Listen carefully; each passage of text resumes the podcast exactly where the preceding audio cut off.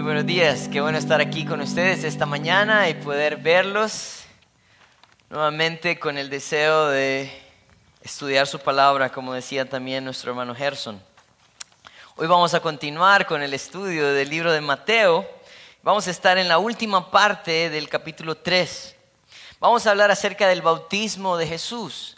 Y miren, y esto es, esto es bien importante para nosotros, esta parte. Ah, ¿Saben? Porque en este evento, básicamente lo que sucede es que Dios confirma quién es Jesús. A lo largo del libro de Mateo nosotros hemos visto cómo hay apariciones de ángeles anunciando el nacimiento de Jesús, hablando a José, a María. hemos visto también cómo eh, los sabios del oriente en el capítulo 2 se acercaron buscando a este rey que había nacido cómo el Señor libra a su hijo de la matanza de los niños, ah, cómo Juan el Bautista empieza como a, ser el heraldo de este rey, pero en este momento es la primera vez en el libro de Mateo, por lo menos, donde Jesús aparece y habla. y algo interesante es que no podemos decir que Jesús fue coronado como rey ese día porque Él era rey y ha sido rey desde antes de la eternidad.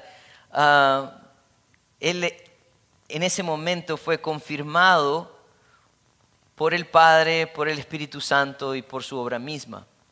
Un dato interesante que nosotros debemos de reconocer, que la palabra Trinidad no aparece en la Biblia, eh, ¿verdad? Como, como, palabra, pero sí aparece la figura de la Trinidad a lo largo de la palabra de Dios. Así que hoy vamos a ver la confirmación de este rey a través de su obra, la obra del Hijo. Vamos a verlo también a través de la obra del Espíritu Santo y también a través de la obra del Padre. Eh, ¿Cuál es el fin de estudiar entonces este texto? Bueno, si el Señor se dio a la tarea de ser confirmado ah, de una manera tan clara y firme, eh, era para que nosotros no tuviéramos duda de quién era Él. Él era. Y nosotros pudiéramos creer, vivir conforme a su ejemplo y confiar también en su obra. Vamos a orar. Padre, queremos eh, darte gracias esta mañana porque reconocemos nuestra necesidad de ti, Señor. Reconocemos eh, que muchas veces eh, te proclamamos como rey, pero no vivimos como tus súbditos. Señor, reconocemos que te confesamos como aquel Dios verdadero, pero a veces dudamos también de tu poder. Señor, ayúdanos, ayúdanos a tener una actitud como la de Juan, que te reconoció, que se humilló ante ti, Señor. Ah, ayúdanos a seguir el ejemplo tuyo también. y Padre, a reconocer la obra también que tú hiciste por cada uno de nosotros. Queremos ser una iglesia que vive diferente. Queremos ser una iglesia que tiene un propósito distinto al del mundo queremos ser, Señor, ah, una luz en medio de la oscuridad. En tu nombre santo oramos. Amén. Vamos a, vamos a ir entonces a Mateo capítulo 3 y miren, vamos a leer versículo 13 al 15. Dice el versículo 13, dice, entonces Jesús vino de Galilea a Juan al Jordán para ser bautizado por él. Mas Juan se le oponía diciendo, yo necesito ser bautizado por ti y tú vienes a mí. Pero Jesús le respondió, deja ahora, porque así conviene que cumplamos toda justicia. Entonces le dejó. Yo quiero recordarles un poco lo que estaba sucediendo en este momento. En este momento Juan el Bautista está haciendo su predicación desde el desierto. Y toda la gente se acercaba a Juan el Bautista. Dice los versículos que ellos llegaban arrepintiéndose y también confesando sus pecados. No era cualquier grupo de personas, según el versículo 5 de este mismo capítulo, dice que era Jerusalén, toda Judea y las provincias de alrededor. Era una gran cantidad de gente que se acercaba a escuchar el mensaje de Juan el Bautista. Ellos tenían una actitud de arrepentimiento y fe al mensaje de Juan. Pero algo particular aparece en este versículo 13. Dice que Jesús vino de Galilea al Jordán para ser bautizado por él. Y, yo quiero que ustedes lo mediten por un momento, ah, lo que está sucediendo. la distancia que había de Galilea a más o menos el lugar donde Juan bautizaba, porque no nos dice con exactitud dónde era, era alrededor de 60 millas, alrededor de 90 kilómetros. Jesús toma la decisión de ir a buscar a Juan el Bautista para ser bautizado por él. Pero, ¿por qué se bautiza Jesús? Si el bautismo que Juan está ofreciendo es un bautismo de arrepentimiento, ¿será que Jesús era pecador? ¿Tenía algún pecado Jesús que tenía que confesar y arrepentirse? No, definitivamente que no. Pero Jesús nos muestra o nos da un ejemplo de obediencia. Jesús fue alguien que respetó las leyes divinas y también las leyes humanas. Nosotros vemos en el ejemplo de Jesús a alguien que estaba dispuesto, miren, a diferencia de nosotros, estaba dispuesto a pedir algo que él mismo había hecho. Jesús no estaba eh, en este momento siendo reconocido como rey porque él venía a imponer algo, no, él venía a dar un ejemplo. Nosotros, por ejemplo, le decimos a nuestros hijos, pórtense bien, pero nosotros no nos portamos bien. Nosotros le decimos a nuestros hijos, no mienta, pero nosotros somos mentirosos, ¿verdad? Si nosotros vemos el ejemplo de Jesús, Jesús estaba ahí para mostrar obediencia. El deseo de Jesús era cumplir todo lo que el Padre requería.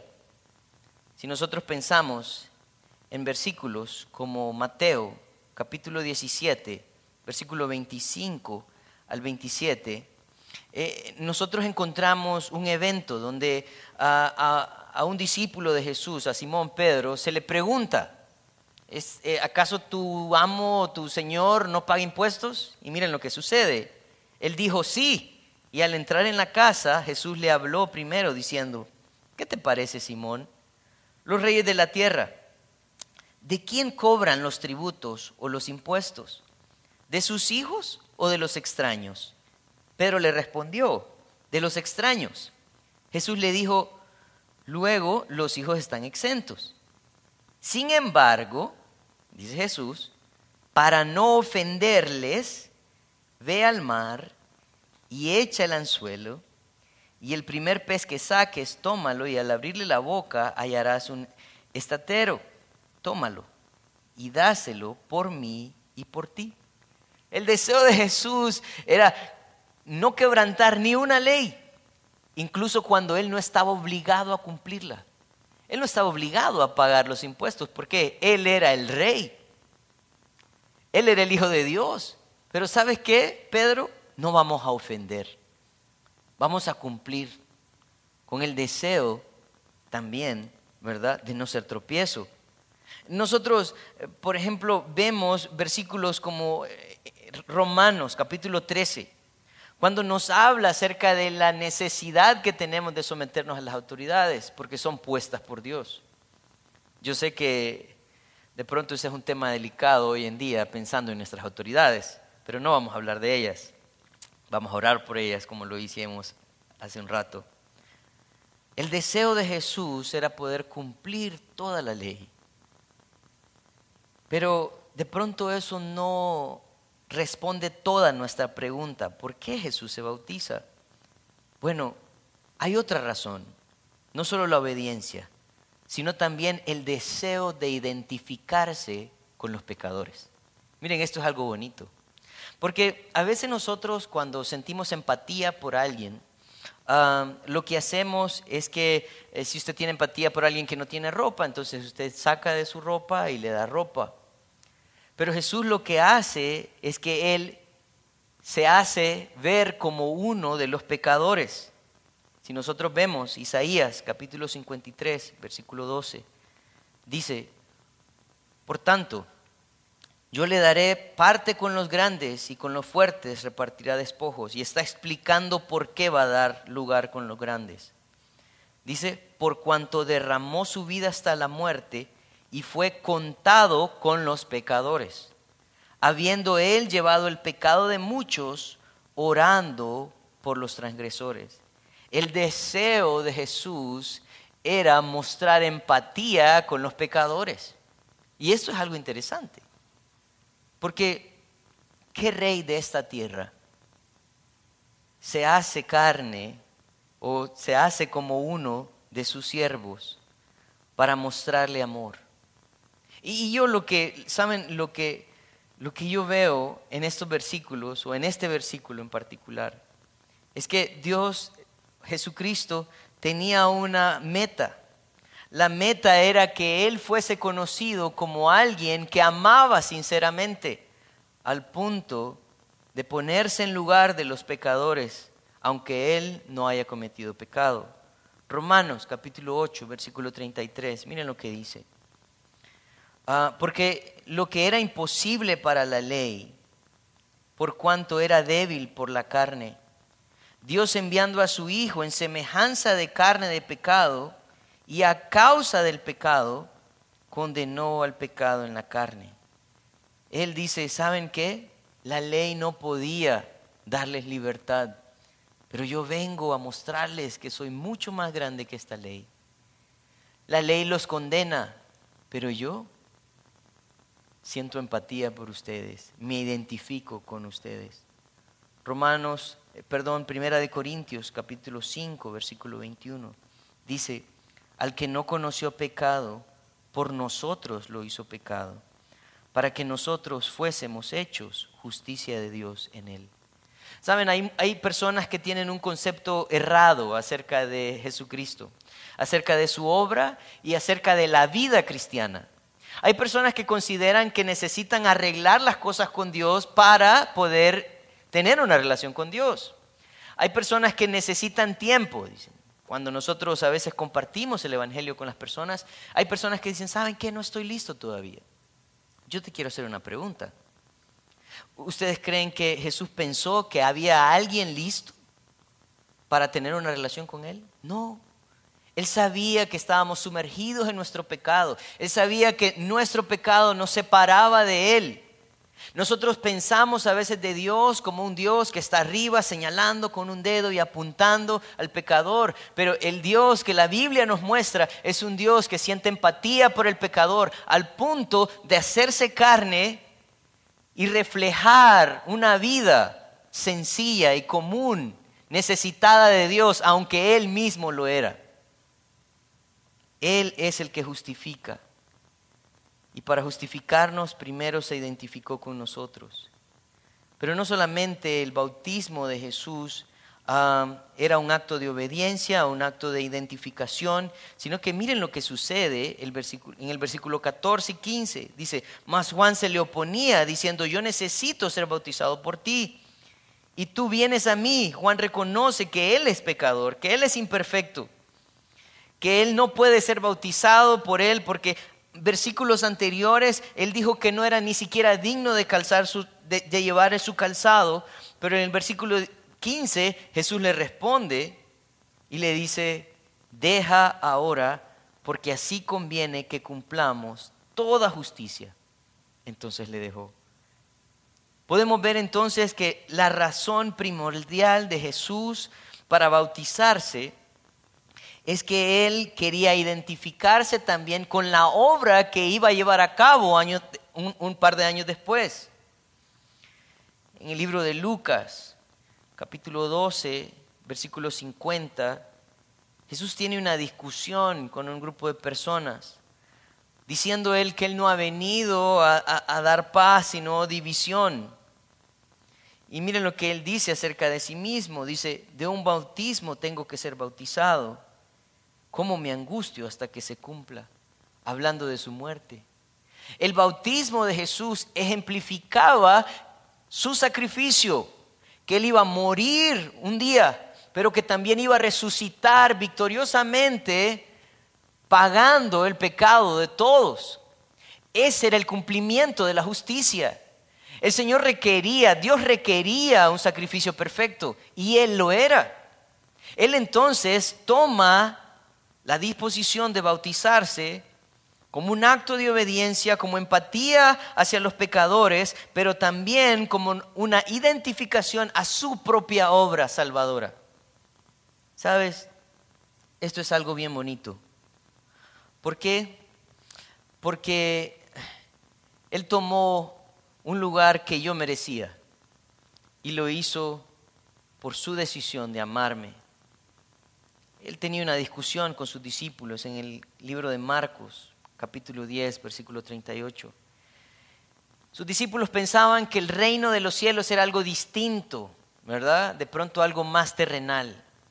Había un par de discípulos que querían uno sentarse a la derecha y otro a la izquierda, ¿no? Y ya se hacían, eh, ¿verdad?, pensando cómo iba a ser este reino. Y Jesús, con mucho amor y paciencia, les responde en Marcos 10:38 diciendo, Jesús les dijo, no sabéis lo que pedís, porque del vaso que yo bebo, o ser, dice, porque, perdón, podéis beber del vaso que yo bebo o ser bautizados con el bautismo con que yo soy bautizado, hablando de su muerte. Le estaba diciendo, ¿saben? Ustedes no saben lo que significa el reino. Este reino se engrandece cuando el rey muere por sus súbditos. Él quería entonces dar una muestra de su obra también. Pero en el versículo 16 nosotros encontramos un evento especial aquí. Porque no solamente Jesús vino personalmente a dar testimonio eh, de su obediencia, de su empatía, eh, de su sacrificio, sino que también ahora aparece el Espíritu Santo. Y miren, y Jesús, versículo 16, después de ser bautizado, subió luego del agua. Y aquí que los cielos le fueron abiertos y vio al Espíritu de Dios que descendía como paloma y venía sobre él. Fíjense que cuando Jesús, lo que dice el texto, es que Jesús sale del agua y, los cielos se abren y desciende del cielo. Una, hubo una aparición, dice, como paloma, no dice que fue una paloma, ¿verdad? De pronto las películas de Semana Santa aparece una palomita blanca, ¿verdad? Pero no, no, eso no es lo que el texto dice. El texto dice que vino el Espíritu de Dios que descendía como paloma, o sea, algo similar. Cada vez que nosotros encontramos referencias en la palabra de Dios de que los cielos se abren, es porque Dios quiere comunicar algo. Por ejemplo, ah, nosotros encontramos como eh, en el libro de Hechos, en la muerte de Esteban, los cielos se abren. Y Esteban dice, Padre, perdónalos porque no saben lo que hacen. Pero Esteban estaba recibiendo una revelación de dónde él iba a ir. Era el cielo abierto, él pudo verlo. Juan, él escribe la carta de Apocalipsis, porque él recibe una visión y como que los cielos se abren y él escribe entonces la carta de Apocalipsis para traernos también a nosotros esperanza de lo que va a venir. Pablo recibe una revelación también del Señor en su ministerio para que Él prosiga, ¿verdad?, haciendo la obra que Él ha sido llamado. Pero en relación a, este acto que aparece en el versículo 16, no es que el Señor quiere mostrarle algo a Jesús. Parece que Dios, al dejar que los cielos se abran, es el cielo mostrándonos algo a nosotros acerca de Jesús. esto es bien interesante. ¿Por qué? Porque nosotros encontramos entonces el testimonio de Juan el Bautista también en Juan capítulo 1, versículo 29, mostrándonos la procedencia de Jesús. Él nos está hablando entonces en Juan 1, 29 al 34, de la divinidad de Jesús. El siguiente día, versículo 29 de Juan 1, Ah, vio Juan a Jesús que venía a él y dijo, he aquí el Cordero de Dios que quita el pecado del mundo. Este es aquel de quien yo dije después de mí viene un varón, el cual es antes de mí, porque era primero que yo. Y yo no le conocía más que fue manifestado a Israel. Por esto vine yo bautizando con agua.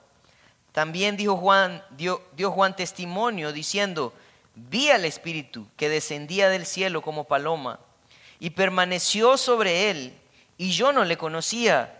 Pero el que me envió a bautizar con agua, aquel me dijo, sobre quien veas descender el Espíritu y que permanece sobre él, ese es el que, el que bautiza con el Espíritu Santo.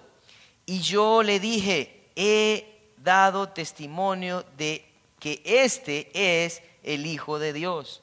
¿Saben para qué servía la, la, la revelación del Espíritu Santo en ese momento? Para dar testimonio de la divinidad de Jesús. Esto es algo importante para nosotros. ¿Por qué?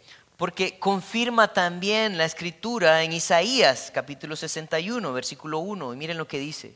Isaías está hablando acerca de una profecía que era para él también, pero era la, la imagen también de Jesucristo.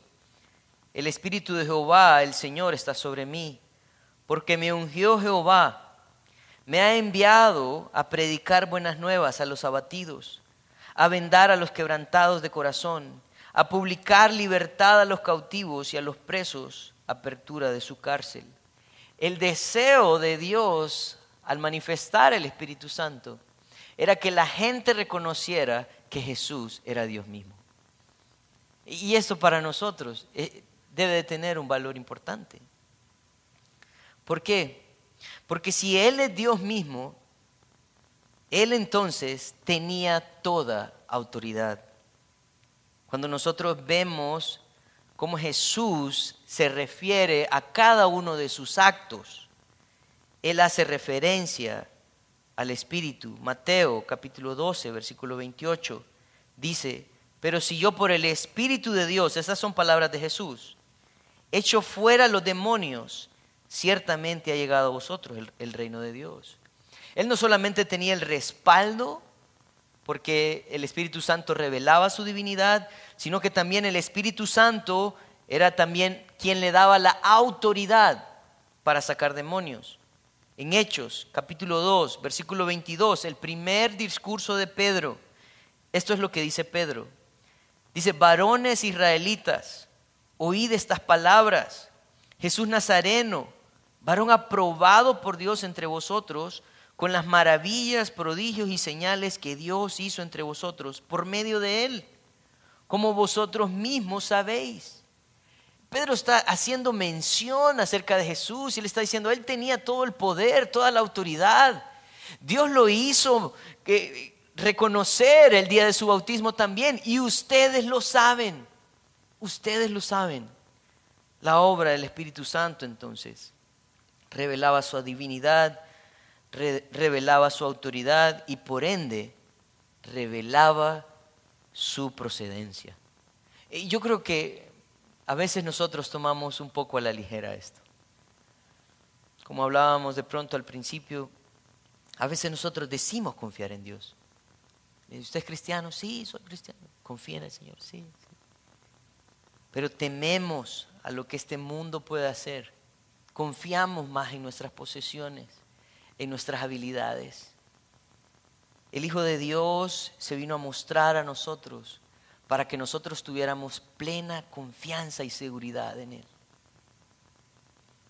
Algo muy especial que aparece también en el versículo 17. No solamente es la obra de Jesús entonces, versículo 13 al 15, donde Él revela su obediencia, su empatía o, identificación con los pecadores, eh, su obra, ¿verdad?, futura.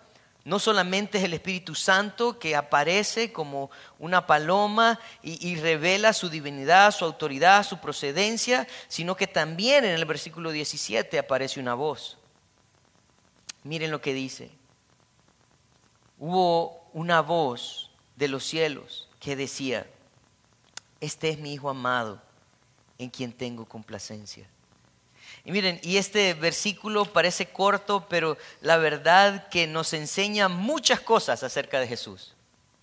En primer lugar, nos enseña el tipo de relación que Jesús tiene con su Padre. Miren lo que dice el versículo. Esta voz de los cielos decía, este es mi Hijo amado yo quiero que nosotros pensemos un poco acerca de esto. Uno siempre ama a sus hijos, ¿verdad? Ah, se porten bien, se porten mal, uno siempre los ama. Algunos dicen que el que se porta mal se le ama un poquito más. No sé qué tan cierto es eso. Pero algo importante que nosotros podemos ver es que Jesús hizo una declaración acerca de sí mismo. Él dijo, yo soy el camino, yo soy la verdad, yo soy la vida. Nadie viene al Padre si no es por mí. Juan 14. La única manera en que nosotros podemos tener confianza en Jesucristo es si Jesucristo en realidad tiene una buena relación con su Padre. Las palabras de Jesús las palabras de Dios, perdón, hacia Jesús es que Él era su Hijo amado. Así que Él tenía una relación perfecta con el Señor, con su Padre. Pero no solamente una relación perfecta, sino que el mismo versículo dice que aparte de ser su Hijo amado, dice, en Él tengo complacencia. Y esta parte es bien importante, porque no era cualquier relación de amor, era una perfecta relación de amor.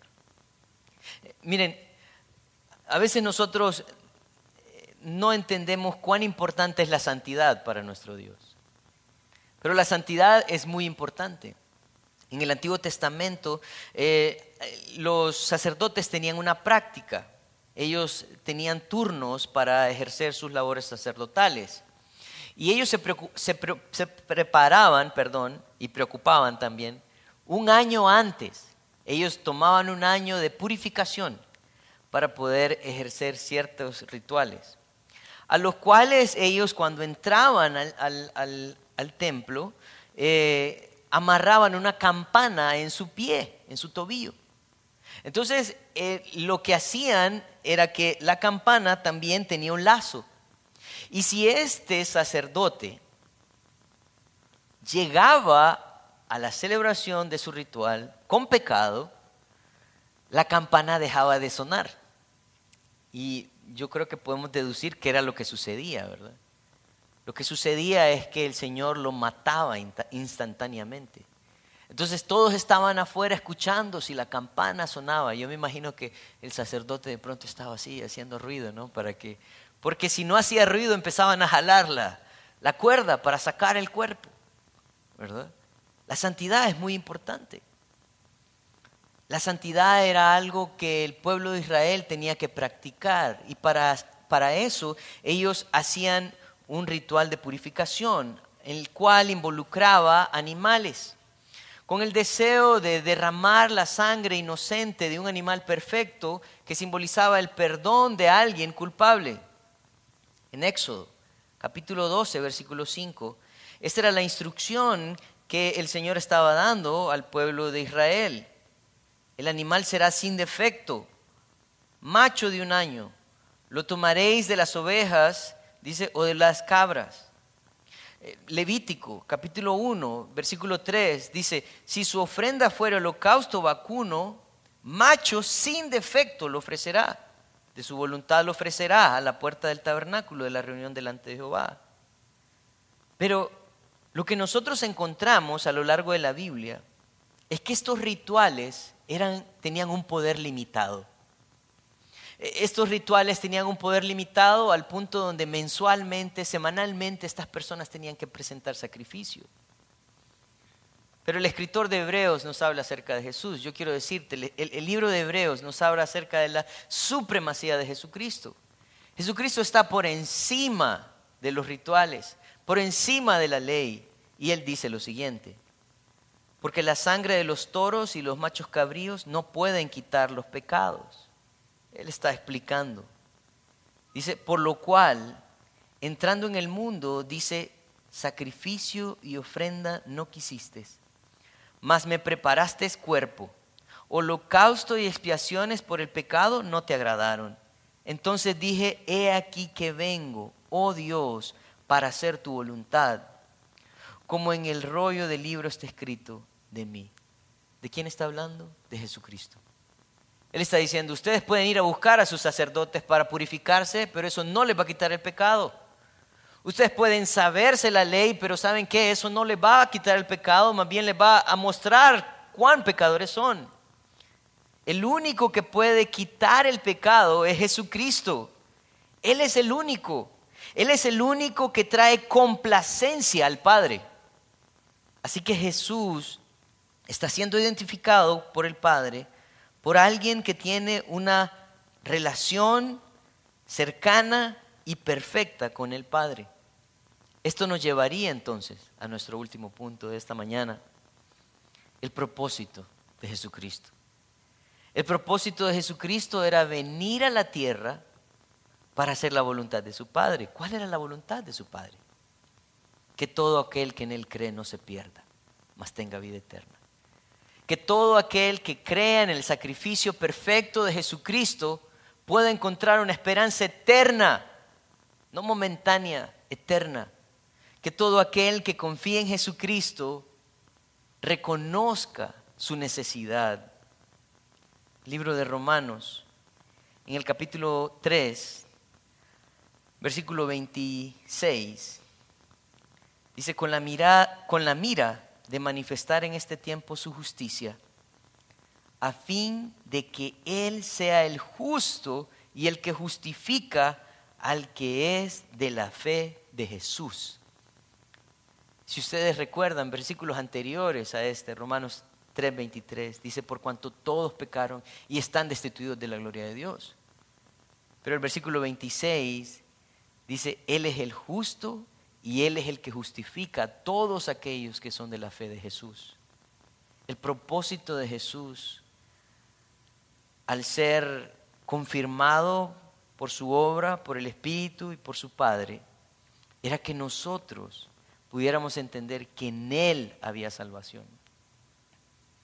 El libro de Romanos, capítulo 5, versículo 17, nos explica y nos dice, pues si por la transgresión de un solo rey, un solo, perdón, reinó la muerte, mucho más reinará la vida por un solo, Jesucristo.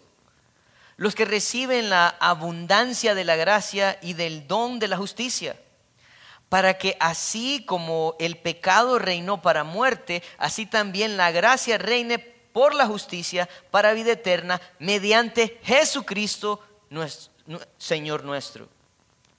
Efesios capítulo 1, versículo 3 al 6, Pablo hace una exaltación de la obra de Jesucristo y dice, bendito sea el Dios y el Padre de nuestro Señor Jesucristo, quien nos bendijo con toda bendición espiritual en los lugares celestiales en Cristo según nos escogió antes de la fundación del mundo para que fuésemos santos y sin mancha delante de Él en amor, habiéndonos predestinado para ser adoptados hijos suyos por medio de Jesucristo, según el puro afecto de su voluntad, para alabanza de la gloria de su gracia, con la cual nos hizo aceptos en el amado.